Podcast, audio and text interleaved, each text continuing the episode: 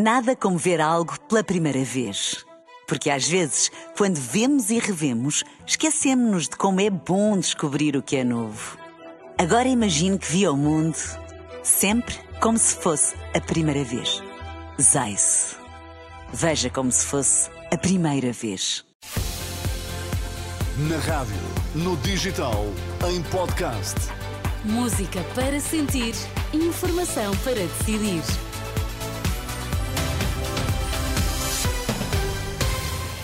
Notícias para ouvir agora na Renascença. Vamos saber quais os títulos em destaque nesta edição da UMA. Vai ser feita uma investigação às causas do incidente que levaram à morte de um trabalhador na mina de Neves Corvo. O Futebol do Porto escorregou em Aroca, perdeu por 3-2.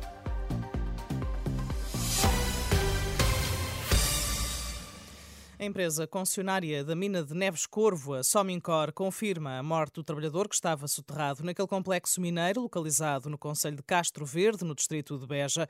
O trabalhador estava a operar uma máquina giratória quando ficou soterrado devido a uma derrocada ocorrida no fundo da mina. O concessionário do complexo mineiro alentejano, que explora cobre, chumbo e zinco, revelou que está a ser desenvolvida uma investigação às causas deste incidente e adianta também que a empresa está a colaborar com as entidades competentes. A empresa empresa decidiu, entretanto, voluntariamente suspender as atividades no complexo mineiro até indicação contrária. As minas de Neves Corvo empregam cerca de 2.600 pessoas.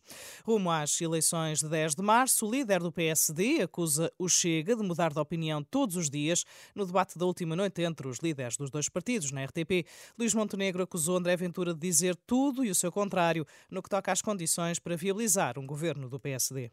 Quem muda muitas vezes de opinião é o Dr. Ventura. Não, o Dr. André Ventura está a acusar-me a mim de não decidir. Eu posso ser ponderado a decidir e sou, sou mesmo. Mas quando decido, sei muito bem aquilo que decido. Sei muito bem para onde é que quero ir. O André Ventura não sabe, muda de opinião quase todos os dias e depois tem esta dificuldade. Uma vez é porque quer ir para o governo, outra vez é porque quer um acordo no Parlamento, outra vez é porque nem é uma coisa nem outra. Um dia quer apresentar uma moção de rejeição, no outro dia já não apresenta coisa nenhuma. Declarações do líder do PSD que voltou a não esclarecer se viabiliza ou não um eventual governo de esquerda, caso o PS ganhe com minoria. Daí o ataque de André Ventura. O Dr. Luís Montenegro tem sido sempre assim. Não, sabe, a mim, não é a mim que me prejudica, nem ao Chega. Sabe quem é que está a prejudicar? É ao país. Porque está a ser o idiota útil da esquerda. Deixa-me dizer isto assim. Sabe porquê? Porque a esquerda, esta é a direita que a esquerda gosta. É a direita que nunca se coliga com ninguém, que nunca terá uma maioria. E o Dr. Luís Montenegro sabe que não terá maioria nenhuma, porque as sondagens não inventam nem mentem. E então a esquerda terá André sempre... Deixa-me só dizer isto para terminar. Temos que terminar para, para terminar. equilibrar. E então a esquerda terá sempre a via verde aberta e a autoestrada para o poder. Em relação às forças de segurança, o Chega propõe que recebam todas um subsídio igual ao da Polícia Judiciária. Luís Montenegro lembrou o passado de André Ventura, ligado ao PSD, já sobre a ideia de tornar possível os polícias terem ligações partidárias e terem direito à greve. Luís Montenegro fez questão de dizer que o PSD é frontalmente contra. Os guardas prisionais iniciam hoje um período de praticamente duas semanas de greve às diligências. É um protesto convocado pelo Sindicato Nacional do Corpo da Guarda Prisional que pode comprometer o transporte de presos aos tribunais. A paralisação eh, tem como reivindicações, entre outras, a reestruturação de suplementos remuneratórios e a aprovação do sistema de avaliação de desempenho. De recordar que os guardas prisionais têm vindo a juntar-se aos protestos das forças de segurança, motivados em especial pela atribuição de um subsídio de missão à Polícia Judiciária, que deixou de fora não só a Guarda Prisional, mas também PSP e GNR.